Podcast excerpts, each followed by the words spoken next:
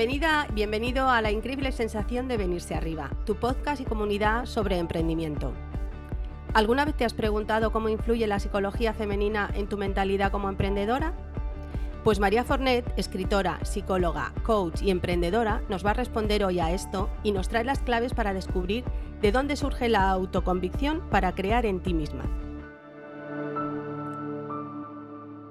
María Fornet es eh, escritora de dos libros, Las mujeres de la familia Medina y Feminismo terapéutico. Ella vivió en un viaje, eh, un viaje existencial en todos los sentidos en Londres, pero ya la tenemos de nuevo en España y como no quiero hacer spoiler, prefiero que sea ella la que nos dé su versión y su de, que nos cuente ella realmente quién es. Así que sin más preámbulo, bienvenidos a todos Estamos en la increíble sensación de venirse arriba. Bienvenida, María. Hola. Hola, muchísimas gracias por, invitarme y por, y por venirme aquí arriba con vosotras. Me hace mucha ilusión. Muy bien, pues nosotros estamos felices. Eh, quiero también contar que nos acompaña en esta entrevista eh, mi compañera Cristina Alonso, que me va a ayudar. Siempre vamos a hacer las entrevistas eh, dos de nosotras, pero no porque nos necesitemos, sino porque es que no podemos evitarlo. Es, queremos estar cuantas más mejor, pero entendíamos que ya más era un poco de locura para, para vosotras como invitadas. Así que yo, sin más preámbulo, voy a empezar a hacerte la primera pregunta, María. ¿Quién es María Fornet y cómo has llegado hasta aquí? Bueno, siempre es la pregunta más difícil, ¿verdad? Una dice, bueno, ¿cómo, cómo... quién soy yo? Madre mía, es una pregunta tan abrumadora, ¿verdad? ¿Quién soy yo? Al final, yo creo que hay que volverse un poquito a los básicos, ¿no? ¿Quién soy yo? Pues yo soy una mujer, soy feminista por convicción y, por eso trabajo desde ese marco. Eh, soy escritora, es quizá lo que más me define, a mí me gusta comunicar, me gusta conectar. Y soy, como decía, una mujer que tardó mucho tiempo en encontrarse a sí misma y quizá por eso ahora se dedica a lo que se dedica, ¿no? Eh, parte de mi historia personal es que, bueno, yo estudié psicología, tardé un montón de años en hacer la carrera, eh, yo no era la estudiante modélico ni, ni era... Eh, ni era pues la persona que tenía clarísimo desde los 12 años a lo que se iba a dedicar, ¿no? Eh, todo lo contrario, o sea, yo estaba en la carrera dando tumbos, dejé la carrera varias veces eh, por situaciones también personales, yo tenía una situación complicada en casa, necesitaba ayudar, tardé un montón de tiempo, me salí de la carrera, volví, cuando acabé la carrera dije, ¿y ahora qué hago con mi vida? ¿no? La, la pregunta del millón, ¿qué hago con mi vida? Y, entonces, pues bueno, tras tomar varias decisiones que no me funcionaron, porque así es como funciona la vida, ¿no? Una va probando cosas y dice, pues mira, por aquí no era. Pues tomé la decisión de que, de que me iba a Londres a, a, probar, a decir, bueno, a ver, a ver qué pasa si abro esta puerta, ¿no? Nos mudamos a Londres, mi, mi novio de aquel entonces, que es mi marido ahora, y yo, hace ya, pues fue en 2012 cuando nos mudamos, ahora mismo estamos en 2021 o sea, hace ya un tiempo, estuvimos allí siete años y allí pues empecé a encontrar determinadas respuestas, perdón, determinadas respuestas que, no hay otra manera de encontrar que, que, saltar al ruedo, ¿no? Es decir, mm, no hubiese encontrado las respuestas que encontré sobre quién soy yo y qué quiero hacer con mi vida si me hubiese quedado en mi mente simplemente pensando cómo resolver este puzzle que es absolutamente abrumador de, como decíamos antes, el quién soy yo y yo quién quiero ser.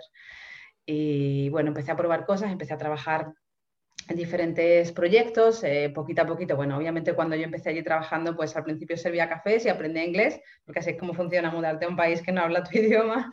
Así que al principio, pues yo me fui con mi licenciatura bajo el brazo, pero, pero nada más. O sea que, que realmente me costó al principio un poco, ¿no? Aprender inglés, pero una tiene cierta sensación de aquellas cosas que puede hacer y aquellas que no puede hacer, ¿no? Es decir, si a mí me hubieran dicho en aquel momento, oye María, eh, pues tienes que aprender a hacer eh, derivadas integrales en los siguientes dos años. Pues yo lo hubiera visto muy fuera de mis posibilidades.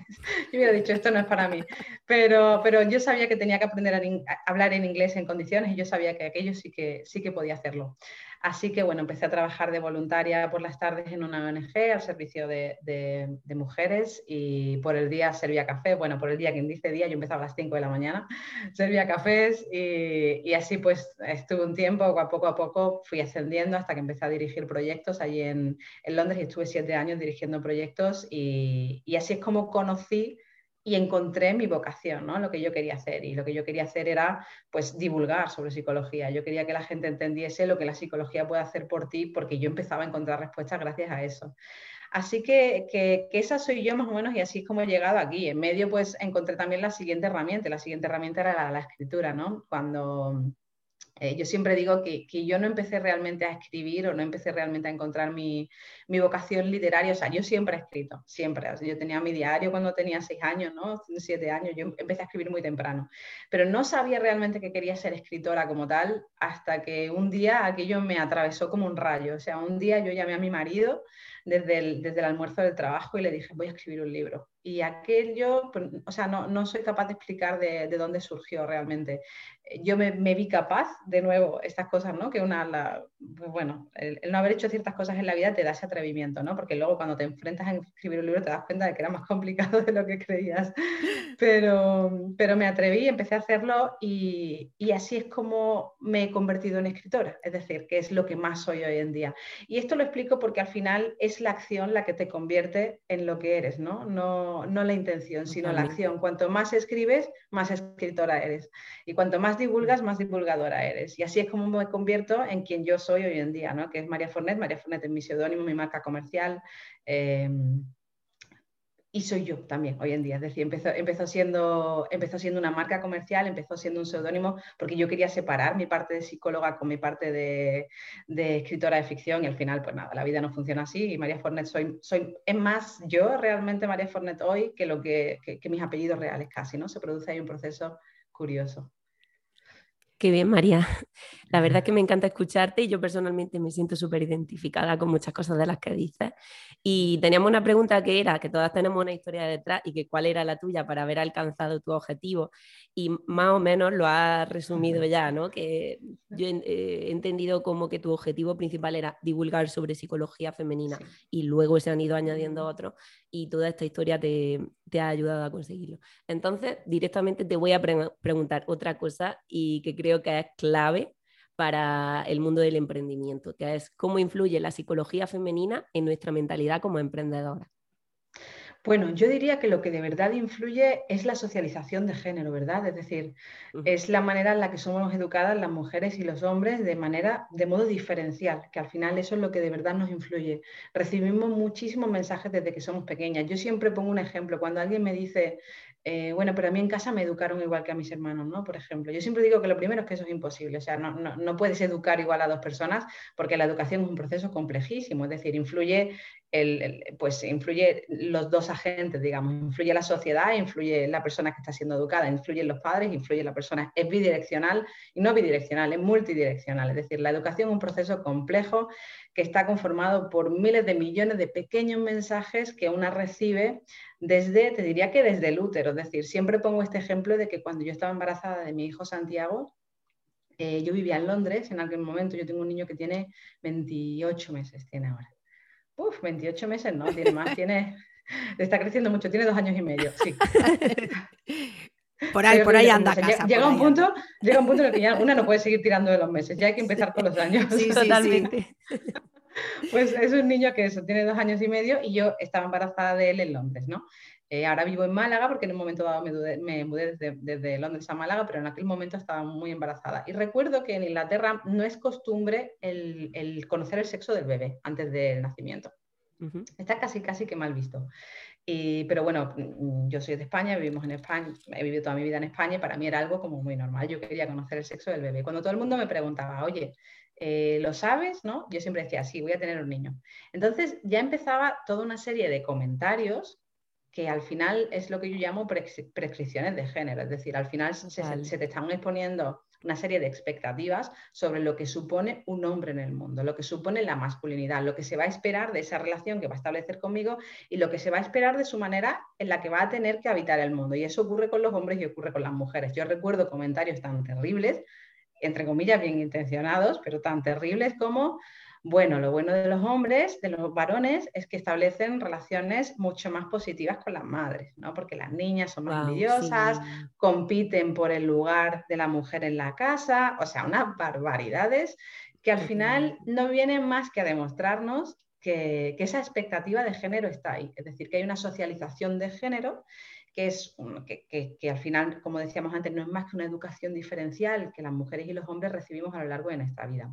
¿Esto cómo va a influir en nuestra mentalidad de emprendedora? Bueno, va a influir en todo, va a influir en la manera en la que nosotras consideramos que ciertos, ciertas esferas son posibles o no son posibles para nosotras, ciertos niveles de éxito son posibles o no son posibles para nosotras. Y ojo, va a influir porque no influye solo en el universo simbólico, también influye en el universo real y, y, el contexto de facto, digamos. Es decir, va a ocurrir que nosotras nos vamos a encontrar con posibilidades muy diferentes a las que tienen los hombres y eso todavía sigue ocurriendo en muchos terrenos, ¿no? De modo que lo vamos a asumir, lo vamos a interiorizar y lo vamos a convertir también en una profecía autocumplida. Lo vamos a asumir como parte de la norma, como parte de lo natural, que al final es como funciona mucho el patriarcado, ¿no? A base de reforzar lo que se considera, entre muchas comillas, ¿vale? Natural, lo que ellos consideran que es la naturalidad. Entonces eso nos va a influir en todo, nos va a influir a la hora de posicionar nuestros precios, nos va a influir a la hora de mostrarnos al mundo con un determinado mensaje. Todavía se sigue considerando que una mujer con una determinada voz, con un determinado eh, estatus social y laboral, con, determinada fuerza a la hora de defender su mensaje o, de defender su proyecto, pues mm, es incómodo, ¿no? Nos sigue resultando incómodo, nos sigue resultando eh, pues que esa mujer no va a ser fácil de llevar, ¿verdad? Todavía seguimos escuchando muchísimos comentarios acerca de las jefas, que son diferenciales a los comentarios que escuchamos de los jefes. El liderazgo en la mujer es percibido de una manera muy negativa, cuando el liderazgo en el hombre es percibido como algo con natural a la masculinidad, algo que se espera de ellos. Sin embargo, para nosotras, pues todo lo que signifique ocupar el primer plano va a suponer incomodidad para el ojo que nos mira. Así que eso va a influir inevitablemente en la manera en la que llevamos nuestros proyectos. Es importante que lo sepamos, es importante que entendamos de dónde viene esta incomodidad y que no pensemos que se quita con decir, bueno, ya está, quítate la culpa, bueno, ya está, quítate, ¿no? Que no funciona así. O sea, es normal que nos sintamos culpables, es normal que nos sintamos incómodas cuando defendemos nuestros proyectos, es normal que nos sintamos incómodas cuando subimos nuestros precios, lo importante no es intentar evitar esa incomodidad, lo, importante es entender que esa incomodidad no se va y que se termina disipando conforme tú vas cambiando tu vida y vas engrosando ese mensaje que tú consideras que es más útil. Es decir, que igual no es el mensaje que has recibido, pero tú lo ves más justo, lo ves más útil y vas persiguiéndolo y poco a poco la otra voz se va haciendo más chiquitita, pero desaparecer, no desaparece, ¿no? Porque al final yo digo siempre algo que, en psicología sabemos y que desgraciadamente no sabe todo el mundo, y es que el cerebro no tiene mecanismo de borrado. No hay manera de que tú hagas desaparecer los mensajes que has recibido antes. No, no, tienes ese botón, ¿no? De venga, fuera, ya está. A partir de ahora, todo esto que me han dicho que no me sirve de nada, quítatelo de la mente. Bueno, pues no funciona así. Claro. no funciona así. Ojalá, ¿verdad? Claro, ojalá, ojalá funcionara así. O sea, como aquella película, ¿no? De Jim Carrey, creo que se llamaba Olvídate de mí, que básicamente él quería olvidarse de, una ex que le había hecho daño y demás, ¿no? Y trataba de hacer, bueno, pues eso no existe. Esa es la realidad. No existe, no hay manera de que desaparezcan todos los comentarios que no nos sirven. Lo que sí hay manera es de que nosotras conscientemente empecemos a poner atención sobre aquello que sí nos resulta más, más útil, que encaminemos nuestras acciones a ese mensaje que nos resulta más útil y poquito a poquito que vayamos poniendo nuestra atención ahí, poquito a poquito vamos a ir viendo cómo las otras voces, como los otros mensajes van a ir quedándose más pequeñitos, van a ir teniendo un hueco menos pequeño en nuestra historia. Y es probable que dentro de 20 años miremos atrás y digamos, ¿te acuerdas de cuando pensábamos de aquella manera? ¿Te acuerdas de lo difícil que fue al principio? Y ese es el objetivo, ¿no? Me resulta súper interesante, María. E, esto me trae al título de tu libro, ¿no? De uno de ellos, ¿no? El feminismo terapéutico. ¿En qué ámbitos puede ser el feminismo terapéutico para las mujeres? En todos. Eh, realmente la, mirada de género la necesitamos en todo el feminismo es terapéutico al final por lo que estoy diciendo ahora mismo, porque te enseña que todo esto que tú piensas lo piensan también las demás, que todo eso que tú piensas pertenece al contexto y no a ti, es algo que tú has embebido del contexto, es algo que tú has mamado, ¿no? con perdón de, pues de lo que hay fuera de ti, de la esfera eh, más contextual, del macrosistema. No es algo que venga contigo, no es un defecto que una tenga en el ADN, no es un problema genético, no es una tendencia que tú tienes a la disforia, no es, un cabreo que tú tienes ahí persistente porque algo no funciona bien y porque cuando, cuando se hace la división de poderes y una queda arriba y otro, bueno, uno queda arriba y otra queda abajo, eh, yo siempre digo que la que no tiene poder tiene miedo y eso produce síntomas, eso produce miedo, produce ansiedad, produce enfado, produce rabia y, es como un pequeño volcán que está siempre a punto de, erupción. ¿no? Así que el feminismo es terapéutico en todos los sentidos. Y cuando yo digo terapéutico no quiero decir agradable. quiero decir terapéutico, quiero decir liberador, quiero decir que, si tú te sientes cabreada cuando empiezas a, leer sobre feminismo y empiezas a abrir los ojos a la desigualdad, es parte normal del camino. Lo que no es parte normal del, del camino o lo que no es eh, terapéutico lo que no es ideal o lo que no es psicológicamente beneficioso es dormir con este, o sea, vivir con este adormilamiento, ¿no? mental de, no querer darte cuenta de que hay cosas que no funcionan, de que vivimos en un mundo increíblemente injusto. Por supuesto que luego uno tiene que encontrar cierto balance, ¿no? Yo, también trabajo mucho por decir, oye, pues mm, una vez que uno abre los ojos a la desigualdad puede ser increíblemente doloroso y hay que buscar maneras de autoprotegerse también, de no vivir todos los días asomándose al precipicio porque, porque tienes que buscar maneras de encontrarte bien y de vivir una buena vida. Así que, pues, siempre hay que hacer ahí un trabajo de, equilibrio, ¿no? Como con todo. Exacto. Y afortunadamente hay mucha gente como tú que ya está divulgando sobre ello y cada vez las mujeres, somos, bueno, las mujeres y el mundo somos más conscientes de esto, pero eh, especialmente eh, las mujeres, a mí me llama mucho la atención eh, que haya todavía ciertas mujeres que no se consideren feministas, ¿no?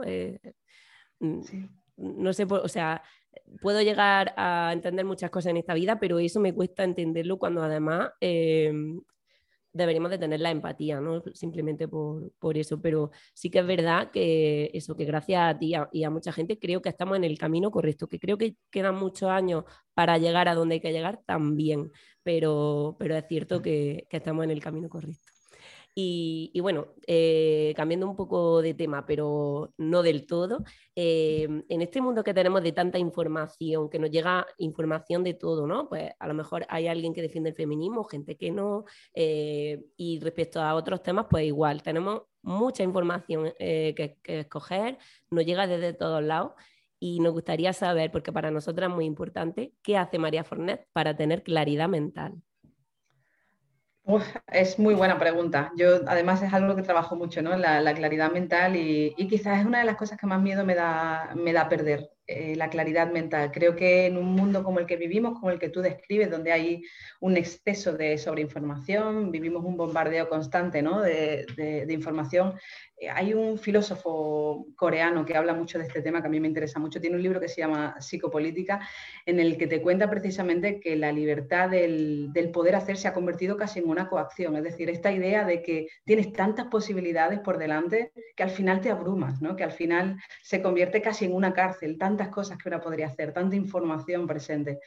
A mí es un concepto, como, como bien lo describes, que, me parece importante y que, y que, creo que desde la psicología los psicólogos y las psicólogas tenemos esta obligación casi de explicar, oye, hay cosas que podemos hacer para, para, mantener, entre comillas, nuestra claridad mental, porque está muy asociada a nuestra cordura. Es decir, es, es, es una línea muy fina, ¿no? Yo creo que una de las cosas que, que, más me ayuda, yo siempre hablo mucho de Maslow, que es como una teoría de la motivación, realmente no de esto, pero es una teoría de la motivación, de los impulsores de la conducta, pero que explica muy bien cuáles son, ah, es una pirámide, Maslow habla de una pirámide, y en la base de la pirámide, él te cuenta que, que, en la base de la pirámide tenemos las necesidades fisiológicas, ¿no? El sueño, la comida, tal. Conforme vas subiendo y te vas acercando a la última, ya llegas a la autorrealización. Y yo siempre lo pongo de ejemplo para todo, es decir, si tú quieres llegar a la parte alta de la pirámide, tienes que empezar por la base, tienes que encontrarte bien desde la base. Es decir, si tú todos los días comes McDonald's, no duermes, no te mueves, estás todo el día sentada, es muy difícil que tengas claridad mental y no hay psicólogo ni psicóloga que pueda arreglar eso. Es decir, no hay, no hay, no hay manera de, que eso se arregle. Hay que empezar por la base, hay que, hay que hacerse las preguntas más básicas. Oye, tú duermes, porque si no duermes suficiente tienes que dormir más, ¿no? O sea, tienes que dormir pues mínimo 6, 8 horas todos los días y tú comes en condiciones, ¿no? Porque es que hacen falta los nutrientes necesarios para que el cerebro funcione y, eso es una realidad. Y, para que la microbiota esté regulada y para, yo estoy segura además de que dentro de no tantísimos años, bueno, de hecho ya ocurre en muchos sitios, en muchas universidades del mundo, estaremos estudiando psicología nutricional en, muchas facultades porque la, relación es muy estrecha, ¿no? Y, es decir, haces yoga, haces meditación, buscas maneras de, de observarte y de calmar tu mente yo creo que hay que empezar por ahí. Yo personalmente, ¿qué hago? Pues empiezo por ahí. Es decir, yo, yo he hecho determinados cambios en mi vida y te diré que, son cambios que he hecho en mi vida. No viene natural conmigo. Hay gente que desde muy pequeña se mueve mucho, que desde muy pequeña come muy bien. Pues no, no era yo. Así te lo digo. ya somos varias. Exacto, no era yo, yo, yo venía de otro ambiente, esa es la realidad, ¿no? Yo venía de una familia en la que los hábitos eran otros, ¿no? Y con, con todo el cariño, pero no eran cosas que se practicasen, ¿no? Entonces yo tenía muchísimo sobrepeso, eh, yo pues no andaba nada, yo fumaba muchísimo tabaco, ¿no? Me fumaba un montón de cigarros al día, eh, pues eso no hacía nada de deporte y, eso afectaba, yo, yo, tenía mucha ansiedad, ¿no? Eso afectaba a mi manera de, habitar el mundo. Así que he ido introduciendo cambios muy paulativamente. Yo, por ejemplo, hoy en día pues la mayoría del tiempo trabajo en lo que se llama un walking desk, ¿no? Es decir, tengo comprado, como yo trabajo desde casa, tengo comprado una cinta en la que tiene un, un, escritorio alto encima y yo trabajo andando la mayoría del tiempo, ¿no? Eh, qué bueno que es tendencia y que yo creo que va a ocurrir cada vez más también en España. En Estados Unidos ya ves a mucha gente haciéndolo casi todo el rato. No, no andan muy rápido, ojo, eh, que os veo con la cara, no andan muy lentito. es decir, vas a lo mejor a 3 kilómetros por hora. El caso es moverte, el caso es no estar todo el día parada, ¿no? Eh, luego pues hago yoga varias veces por semana, eh, intento meditar algo y eso pues en la parte más, más básica, como decíamos, ¿no? Y luego la otra parte para mí que es fundamental para tener claridad mental es cultivar el pensamiento correcto. Y para mí no hay mejor manera de cultivar el pensamiento correcto que a través de la lectura. Creo que, creo que es lo que genera más pensamiento, más pensamiento crítico, mejor pensamiento crítico y que nos separa también un poco de, bueno, pues de la, del pensamiento mágico, ¿no? que está tan al alcance de, sobre todo de las mujeres, es decir, que es algo que desgraciadamente nosotras adolecemos más de pensamiento mágico, los estudios lo dicen, ¿no? Eh, porque para nosotros son marketeadas también determinadas ideas, ¿no? Y, yo creo que es importante que cultivemos el pensamiento correcto. Eso nos proporciona claridad mental, nos ayuda a tomar decisiones en base a argumentos sólidos. Pues justo en base a eso te quería yo preguntar, ¿no, María? Porque cuando hablas de, elegir lo correcto, ¿cómo podríamos elegir esos referentes adecuados? En un mundo de tanto ruido y de tanta información que hablábamos, ¿cómo, cómo podemos saber que estamos eligiendo correctamente lo que necesitamos? Lo que es bueno para nosotros. Claro, eh, yo creo que aquí hay varias cosas, ¿no? O sea, lo primero, eh, yo siempre hablo de que los grandes informadores para este tipo de cosas son nuestras emociones, es decir, si alguien no nos hace sentir bien o si alguien nos hace sentir genial, pues ahí tenemos gran información de, por dónde deberíamos ir, ¿no? Pero también hay que tener cuidado con este argumento, porque en ocasiones hay gente que nos hace sentir bien en el corto plazo porque nos evita determinados dolores. Es decir, yo puedo estar escuchando a alguien que me diga que, pues, por ejemplo, no sé, que puedo tomar eh, ciertas cosas y, y, me voy a encontrar genial, ¿no? Por ejemplo, es decir, me va a evitar un dolor en el corto plazo y, eso me va a hacer sentir bien. Pero eso no quiere decir que, lo que diga está basado en ciencia. Yo diría que dependiendo de, para qué busquemos el referente, es decir, si estamos buscando un referente para que nos diga si tenemos que vacunarnos o no, oye, pues buscamos a alguien con la formación adecuada, ¿no? Eh, si tenemos, claro, es decir, no, no al influencer de turno que nos va a contar su experiencia o la de, la, de su prima, ¿no? Busquemos a alguien con la formación adecuada. Hoy en día hay quien se queja mucho de la titulitis, pero ojo, es que la formación adecuada sigue siendo un valor, eh, sobre todo en muchos campos. No seré yo la que diga que una tiene que tener 58 másteres, porque no, no es el caso, pero dependiendo de en qué campo es importante que, que sigamos confiando en la voz experta. Yo creo que es algo que estamos perdiendo eh, por las redes sociales. Es decir, creo que estamos perdiendo la confianza en la voz experta y la voz experta sigue estando ahí. Hay cosas, eh, cuando la gente te dice, bueno, tú haz tu propia investigación. Bueno, tu propia investigación depende de qué formación tienes tú en ciencia o en medicina, ¿no? Para entender la información, para ser capaz de discernir la información con claridad, necesitamos tener un background específico. Yo no soy capaz de tomar la decisión de si alguien está diciendo algo correcto o incorrecto. O incorrecto si están hablando de física, porque no tengo ni idea, ¿no? De teoría de cuerdas, es que no tengo ni idea. Pues lo interesante es buscar qué formación tiene esa persona, en qué, universidad ha estudiado. Esa es una buena manera de encontrar un referente. Si son para cosas más del día a día, pues yo creo que, que sí, que encontrar a alguien que te haga sentir bien y que te acerque al tipo de vida que tú quieres tener, ¿no? que tú tengas claro cuál es tu faro, cuál es el tipo de vida que tú querrías tener y quién te inspira a tener ese tipo de vida. Tú cuando te levantas por la mañana y ves sus stories, te motiva, te impulsa, te empodera, o te levantas y estás ya, pues yo que sé, la típica persona que está todo el día, todos conocemos a alguien, ¿no? Compartiendo sus batallas de Twitter y unas peleas y un mal rollo permanente que uno dice, jo, es que de verdad nos levantamos ya con el hacha. Pues no sé, pues tampoco quiero eso todo el día, ¿no? Sí, sí, sí. Además es muy liberador cuando te das cuenta de que algo no conecta contigo y dices, voy a dejar de seguir a la persona, ¿no? Que para eso tenemos libertad de hacerlo y, el poder decir no cuando mm, te sientes saturada, yo creo que es súper importante. Y María, eh, esta pregunta además me gusta especialmente porque resuena mucho con mi historia personal. Y, y ¿tú crees que es bueno mm, cuando llegamos a un cierto punto cuestionarse todo lo que sucede a nuestro alrededor o es mejor dejarlo fluir? Esa pregunta es muy interesante, desde luego. Es decir, eh, creo que no hay un blanco y negro aquí, ¿verdad? Eh, yo creo que obviamente es interesante cómo tenemos puntos de inflexión en nuestra vida en los que tenemos que hacer un buen trabajo de, comprobación de nuestras creencias, de, de, decir, oye, todo esto que yo creo de mí misma, todo esto que yo considero que son mis posibilidades, son mis posibilidades reales, es el tipo de vida este que yo quiero tener. O sea, yo creo que una se tiene que permitir cada X tiempo hacer ese proceso de checking de, parar, revisar todo, tirar todas las cartas a la mesa, mirarlas con atención, tomar un poquito de perspectiva, tener una buena conversación con alguien y plantearse, este es el camino que quiero tener, hay otros caminos, son otros caminos viables, soy la persona que quiero ser, qué persona querría ser, cuál es el camino ¿no? que puedo establecer para llegar allí. Creo que esa es siempre una buena pregunta, pero luego sí que llega un momento en el que hay que tener mucho cuidado de no perderse en las derivaciones de la mente. Es decir, creo que una también hay un momento en la vida en el que tiene que decir, bueno, eh, se hace camino al andar y eso es una realidad. Es decir, voy a tomar una decisión, voy a comprometerme con esa eh, decisión y voy a empezar a ver qué ocurre cuando yo, cuando yo tomo, porque en muchas ocasiones queremos empezar a andar, pero no tenemos las respuestas. En muchas ocasiones ocurre que necesitamos un cambio de vida, pero no sabemos qué queremos hacer con nuestra vida decimos, bueno, no estoy contenta en el trabajo que tengo, yo creo que me gustaría, por ejemplo, emprender con algo, yo creo que me gustaría trabajar desde casa, yo creo que me gustaría ser freelance, ¿no? Esto lo hemos escuchado muchas veces seguro, pero, pero ¿qué hago? ¿A qué me dedico? ¿no? Pues en esas ocasiones a veces hay que probar más de una cosa y no pasa nada. No pasa nada, es que no hay una varita mágica, es decir, hay determinadas decisiones que una no puede tomar exclusivamente en la mente. Por supuesto que la mente y tu historial de conducta y tu, y tu experiencia va a esconder tesoros. Te van a decir, oye, ¿te acuerdas cuando hacías aquella cosa en el pasado a que lo disfrutabas mucho? ¿Por qué lo disfrutabas? Por esto y aquello. Pues eso es buena información para extraer, ¿no? Pero, pero llega un momento en el que tenemos que salir de la mente y saltar al ruedo y asumir que, que la vida se vive así, que la vida se vive saltando al ruedo, equivocándose, manchándose de barro, diciendo, ay, pues por aquí no era, ¿verdad? Así es como vamos tomando decisiones y vamos afinando nuestras decisiones.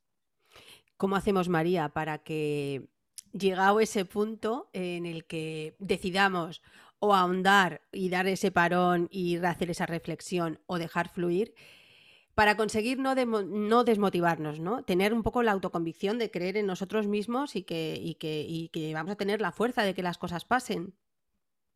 Bueno, yo mm, tengo una opinión muy impopular aquí y yo considero que, esa creencia en ti misma viene más en el después que en el antes. Es decir, la creencia en ti misma casi que te la tienes que ganar, ¿no?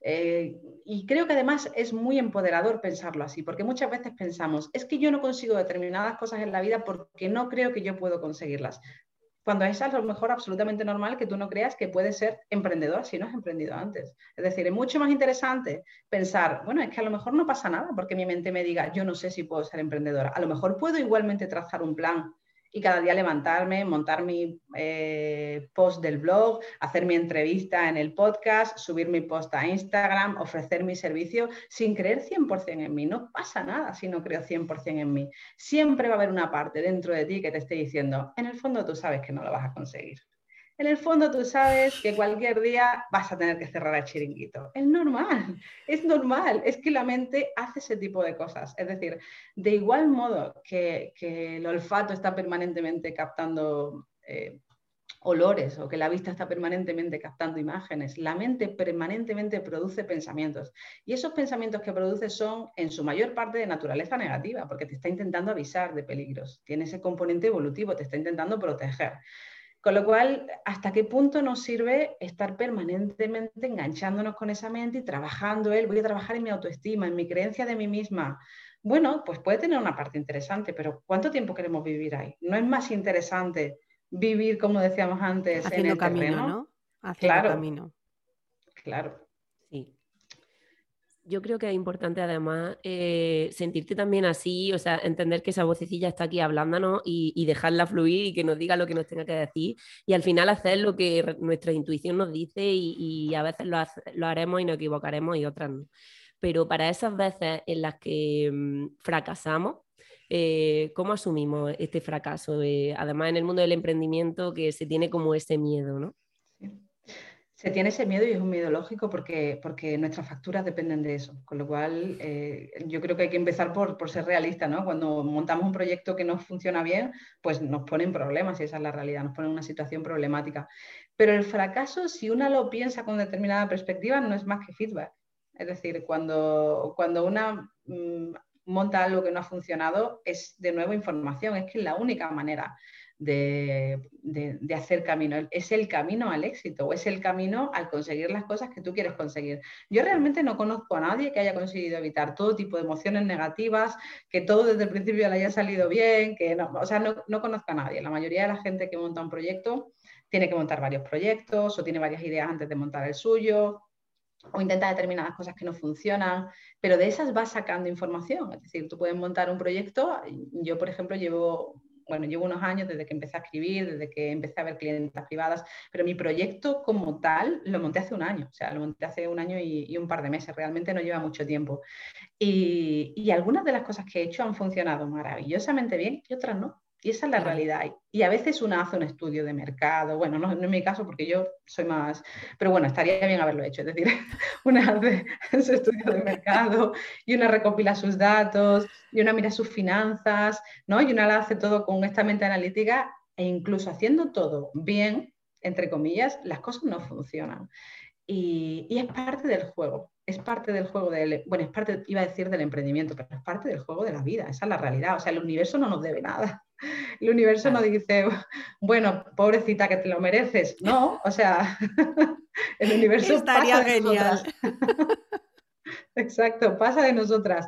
Con lo cual, lo mejor que podemos hacer es decir, a ver, eh, ¿qué, qué, ha funcionado, qué no ha funcionado? ¿Cuáles son las hipótesis por las que no podría haber funcionado? ¿Cuál es el feedback de la gente que lo ha utilizado?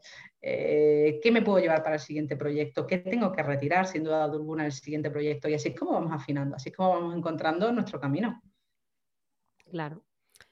Mira, María, eh, nos hemos dejado antes una pregunta porque te contaba, ¿no? Me gusta mucho que la, que la entrevista vaya, vayas tú dirigiéndola, ¿no? Que eres la capitana hoy. Pero, pero no quería saltármela porque, porque creo que es importante y es, Primero, ¿qué es para ti el, empoderamiento femenino? Esto que nos están bombardeando a todas horas eh, eh, cuando estamos emprendiendo, empodérate y no sé cuánto. ¿Y dónde está esa línea roja en la que mm, nos deberemos echar a temblar? Porque es, es como... O sea, yo no sé si soy capaz de empoderarme ya más, o, tengo que creer en mí, o me tengo que creer una superwoman. Es un momento en el que yo tengo la cabeza ya hecha un lío, aquello es horroroso. Mira, ahí en Madrid, en la M40, una, una imagen, una estatua allí de una señora con un, revuelo así. Pues yo cada vez que dicen cosas de estas así que me confunden tanto, pienso en esa señora. Venga, a la batidora todo. Así que yo te preguntaría eso, ¿qué es para ti el empoderamiento femenino? ¿Y dónde pondrías tú la línea roja eh, ahí también? Bueno, yo creo que, a ver, aquí hay muchas cosas. Este tema es un, melón importante ¿eh? que abrimos. Es decir, hoy en día empoderamiento femenino yo creo que es cualquier cosa. O sea, empoderamiento femenino parece que es desde salir en bolas en Instagram, ¿no? Y es, mira, estoy súper empoderada. O desde, y de nuevo, ojo, aquí o sea, yo creo que lo más importante que podemos defender es la libertad individual, ¿no? Pero también tenemos que tener cuidado con algo, es decir, ese empoderamiento femenino, algo que al conjunto de las mujeres podría hacerle daño, es empoderamiento femenino cuando coincide exactamente con lo que el patriarcado quiere de nosotras, yo creo que esas son buenas preguntas para hacernos, ¿no? Es decir, ¿es empoderamiento femenino todo em, lo que nos hace sentir bien precisamente porque nos han educado para que eso nos haga sentir bien? Em, yo creo que son preguntas interesantes que una debe hacerse y, esa, y ahí hay unas grandes líneas rojas, ¿no? De nuevo, yo no tengo la respuesta exacta. Lo que sí tengo son preguntas interesantes que yo misma me hago a mí, porque yo también tengo que trabajar. O sea, que nadie piensa aquí que una psicóloga habla desde algún podio. O sea, yo hablo desde, por supuesto, desde mi formación, pero, pero también como mujer que va haciendo su propio camino y que se va encontrando con sus propias líneas rojas y que comete errores y que dice cosas y luego dice, ay, pues igual no es esto lo que tenía que haber dicho. Escribir es mucho más fácil, porque cuando una escribe, pues puede borrar, ¿no? Pero cuando, cuando una habla, pues a veces no funciona así. Yo diría que empoderamiento femenino em, debe estar basado realmente en algo que, que como conjunto a las mujeres nos libera, nos otorga derechos, nos pone en mejor situación, nos acerca a la igualdad, a la igualdad simbólica y a la igualdad de facto. Creo que eso es empoderamiento femenino. ¿Qué pasa? Que yo siempre digo algo, ¿no? Yo siempre digo que como psicóloga yo trabajo desde el individuo, yo no soy socióloga, antropóloga, politóloga, yo trabajo desde el individuo. Y, hay grandes líneas rojas cuando trabajamos el empoderamiento femenino solo desde, desde, el punto de vista individual, porque como decíamos antes, al final el feminismo o pues eso, o el empoderamiento, tenemos que mirarlo con perspectiva colectiva no cualquier cosa que te haga a ti sentir mejor empodera al colectivo de las mujeres. Y, es algo que tenemos que tener muy en mente. Pero de nuevo, es una pregunta muy, difícil y que, que, nos daría para mucho. ¿eh? Totalmente. Eh, de hecho, era una pregunta que Curry tenía que hacerte, lo que pasa que hemos pasado de lo de la historia y, ha dicho, esta pregunta se la tengo que hacer sí o sí, porque nos parecía muy interesante. Y vuelvo un poco al tema que estábamos hablando antes del emprendimiento. Y nosotras eh, consideramos en general que las mujeres somos muy exigentes y perfeccionistas. Y pues ya llevado al mundo del emprendimiento, imagínate. Nos gustaría que nos dijese eh, qué diferencia hay entre ambos conceptos, que no lo tenemos muy claro desde el punto de vista de la psicología, perfección y mm, exigencia. Y, y si este perfeccionismo es algo nuestro o que nos viene que desarrollamos o que nos viene ya heredado. Bueno, desde el punto de vista de la psicología, el perfeccionismo o la exigencia realmente es básicamente lo mismo, son diferencias más semánticas que, otra cosa. Pero ese perfeccionismo desadaptativo, ¿no? que es como lo, lo llamamos muchas veces en psicología, porque una podría pensar, o sea, el perfeccionismo es algo interesante porque se refuerza así solo. Es decir, cuando intentamos hacer las cosas muy bien, todo el mundo nos refuerza. Es algo que desde muy pequeñitas lo vamos aprendiendo porque recibe mucho refuerzo social y luego muy difícil de extinguir, luego muy difícil de retirar de la conducta. Las personas muy perfeccionistas consiguen muchas, muchas mejores notas, las personas muy perfeccionistas em, llevan a sus proyectos muchas veces a, mucho más lejos, ¿verdad? Las personas muy perfeccionistas eh, trabajan mucho en las relaciones, en los detalles, con lo cual eso recibe mucho refuerzo social y hace que sea muy fácil que esa conducta se mantenga sola. ¿Qué ocurre? Que desde dentro la vivencia de la persona que tiene ese perfeccionismo mal adaptativo puede llegar a ser terrible, es un auténtico yugo. Es decir, y, no solo eso, sino que, el perfeccionismo llevado a su extremo puede incluso impedir la acción, puede incluso convertirse en un gran bloqueador de la acción que hace que las cosas salgan perfectas o mejor que no salgan. Seguro que conocéis a alguien que dice, no, esto no sale porque no está perfecto. Eh, yo recuerdo, fijaos que cuando yo estudié en Londres, yo estudié un posgrado que se llamaba Coaching Psychology y recuerdo que un día en clase estudiando precisamente sobre este concepto, que se llama Maladaptive Perfectionism en, en, inglés, recuerdo que el profesor nos dijo, bueno, ¿quién es perfeccionista? Y todo el mundo levantó la mano menos yo, y a mí aquello me dio como mucha vergüenza, porque la gente me miró como, mira, esta qué desastre. Y es porque en Inglaterra está muy bien visto, el, sobre todo yo estaba estudiando en la City, en Londres, ¿no? Que es una zona, pues eso, de gente con, con, un tipo de personalidad, lo que en psicología llamamos el tipo A de personalidad, ¿no? Gente pues como muy ejecutora, muy doer, muy y yo dije, yo, no soy nada perfeccionista y lo sigo considerando, no soy nada perfeccionista, o sea, considero que las cosas pueden ser good enough, están suficientemente bien, ¿no? Y, creo que, es importante cuando una escribe, por ejemplo, es decir, si una es muy perfeccionista escribiendo, e, es que no hay manera de que saque los libros. Alguien me dijo hace poco que al final em, el escritor publica para dejar de editar y es que es totalmente verdad. Es decir, una en un momento dado tiene que soltar el bol y decir, esto ya está bien, ¿sabes? Esto ya está bien. Lo he mirado 300 veces, las cosas están bien, estoy en paz con el esfuerzo que he hecho. Al final una tiene que estar en paz con ese esfuerzo.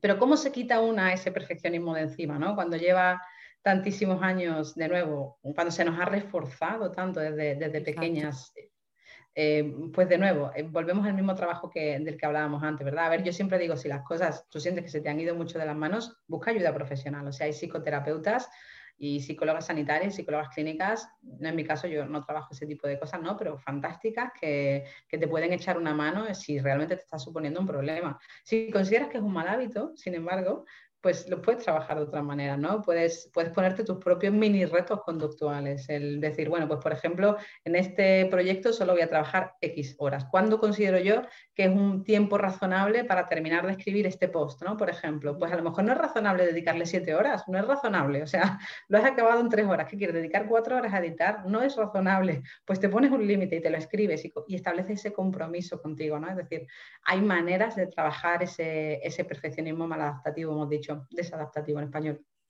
Te voy a decir una cosa, em, María. eh, eh, nosotros podríamos escribir un libro con lo que nos estás contando ya hoy, ¿eh?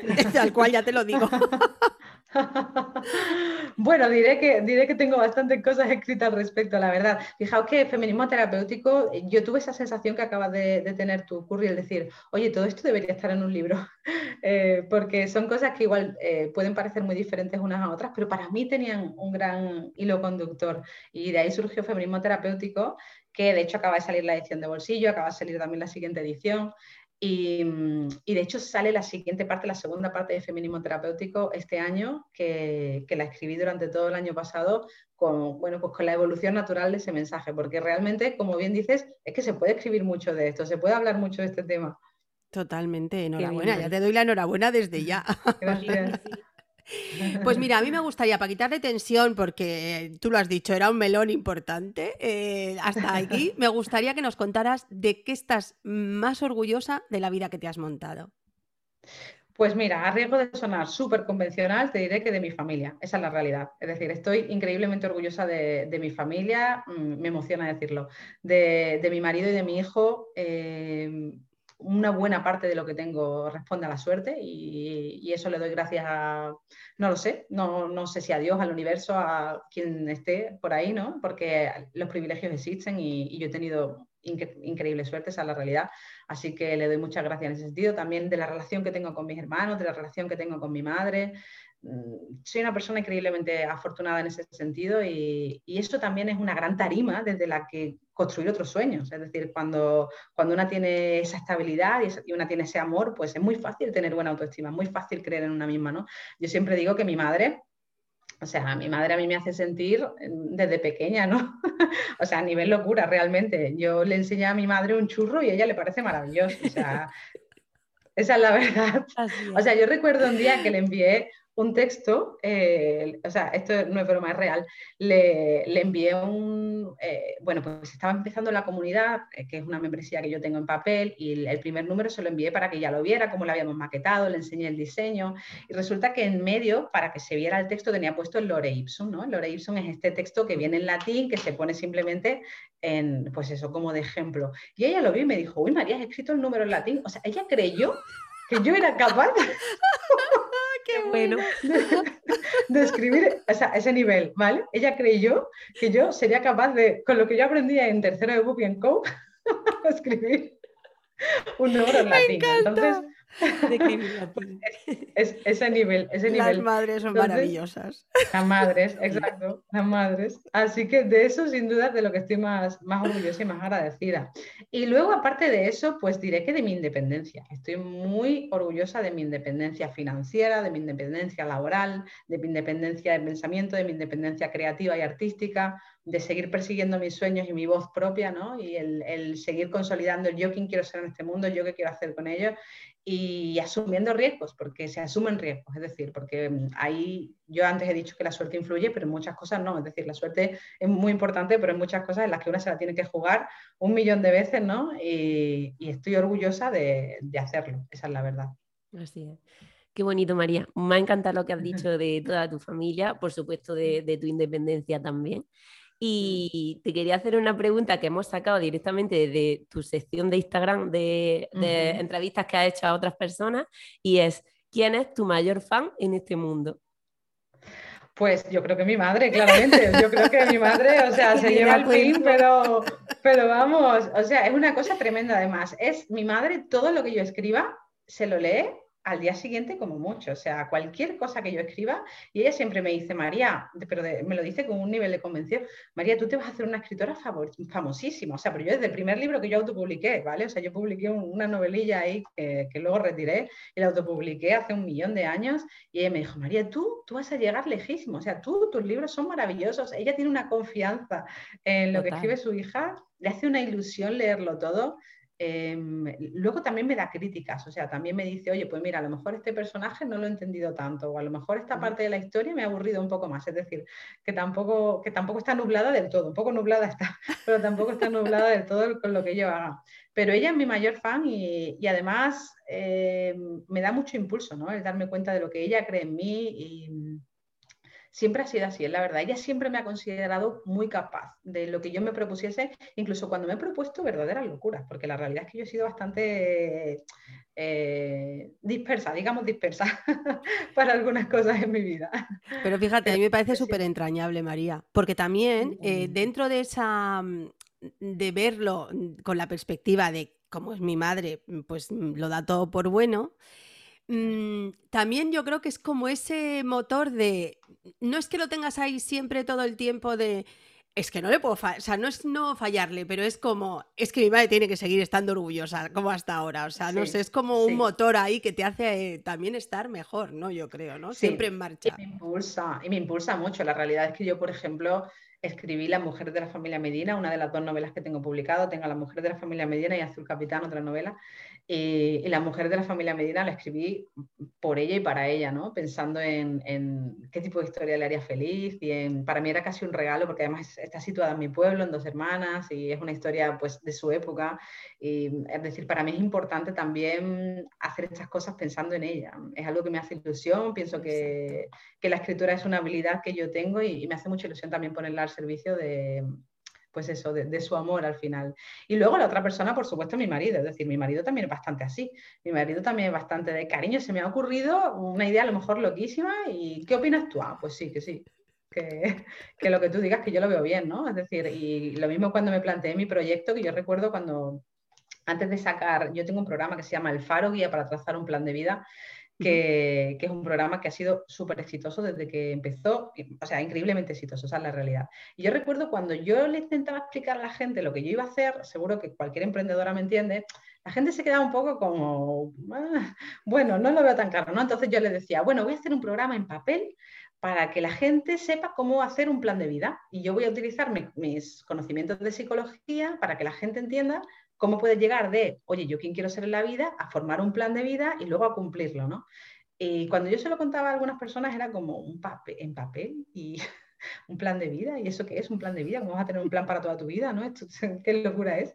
Y a mi marido desde el principio todo este tipo de cosas siempre es como, incluso cuando no las entiende, cuando no tiene ni idea de lo que estoy haciendo, me dice, cariño, tú sigue para adelante, tú, eh, lo que tú creas, él confía muchísimo en mi, en mi capacidad. Y eso, como decías antes, te hace confiar también más en tu capacidad y también te pone una cierta presión de decir, yo quiero que, sigáis estando, exacto, que sigáis estando orgullosos de mí, ¿no? Y, no, no es necesariamente algo negativo.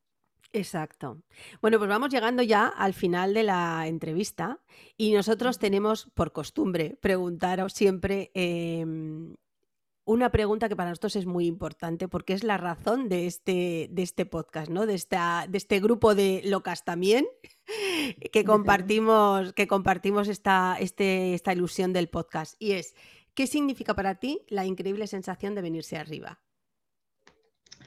Pues yo creo que para mí la increíble sensación de venirme arriba es, está muy relacionado con, el entusiasmo, ¿no? Con, con esta idea de que una puede hacer algo por generar entusiasmo en su vida. Una puede tratar de buscar maneras de, vivir la vida desde ese lugar, desde el entusiasmo, desde la expectativa positiva, desde el optimismo esperanzado, desde este concepto de que una puede seguir mirando hacia adelante pensando que por qué no, que podría seguir habiendo cosas bonitas reservadas para una misma, que podría haber eh, giros y cambios de pendiente totalmente inesperados que nos traigan cosas preciosas. Así que yo creo que, yo creo que eso es lo que significa para mí. Me encanta el nombre, ¿eh? debo decir. Muchas gracias.